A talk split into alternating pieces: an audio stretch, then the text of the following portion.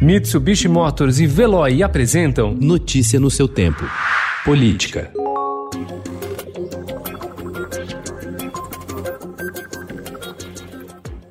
Um ano e quatro meses após o Supremo Tribunal Federal decidir que a Justiça Eleitoral deve julgar corrupção e lavagem de dinheiro quando houver caixa 2 de campanha, ao menos 78 casos chegaram à segunda instância, segundo o levantamento do Estadão. Desses, três resultaram em denúncias aceitas e dez em arquivamentos. Ainda não houve condenação nos processos enviados por cortes superiores às varas eleitorais. A maior parte dos procedimentos tem origem na Operação Lava Jato e segue na fase de de investigação, sem acusações apresentadas pelo Ministério Público.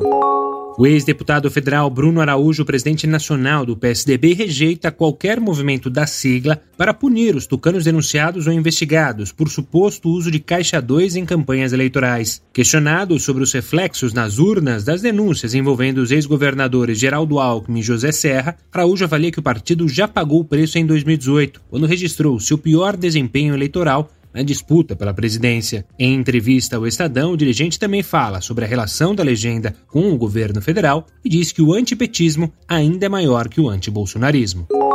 O ator José de Abreu, que frequentemente fala de política em seu perfil no Twitter, pretende levar até o Supremo Tribunal Federal seu recurso em ação movida pelo Hospital Albert Einstein devido a um post dele. O tweet, publicado no dia da posse do presidente Jair Bolsonaro e removido 24 horas depois, sugeriu que o atentado à faca sofrido pelo mandatário teria sido arquitetado pelo Serviço de Inteligência do Estado de Israel, com o apoio do hospital. Circulava uma teoria da conspiração absurda absurda de que não havia tido facada. Aí eu caí na gozação, disse ao Estadão, um ator que quer questionar até onde vai a liberdade de um artista, um agitador cultural e político. É provável que pautas como essa na corte máxima do país leve anos, mas no contexto da justiça eleitoral, as avaliações sobre se houve ou não ofensa são decididas em 72 horas.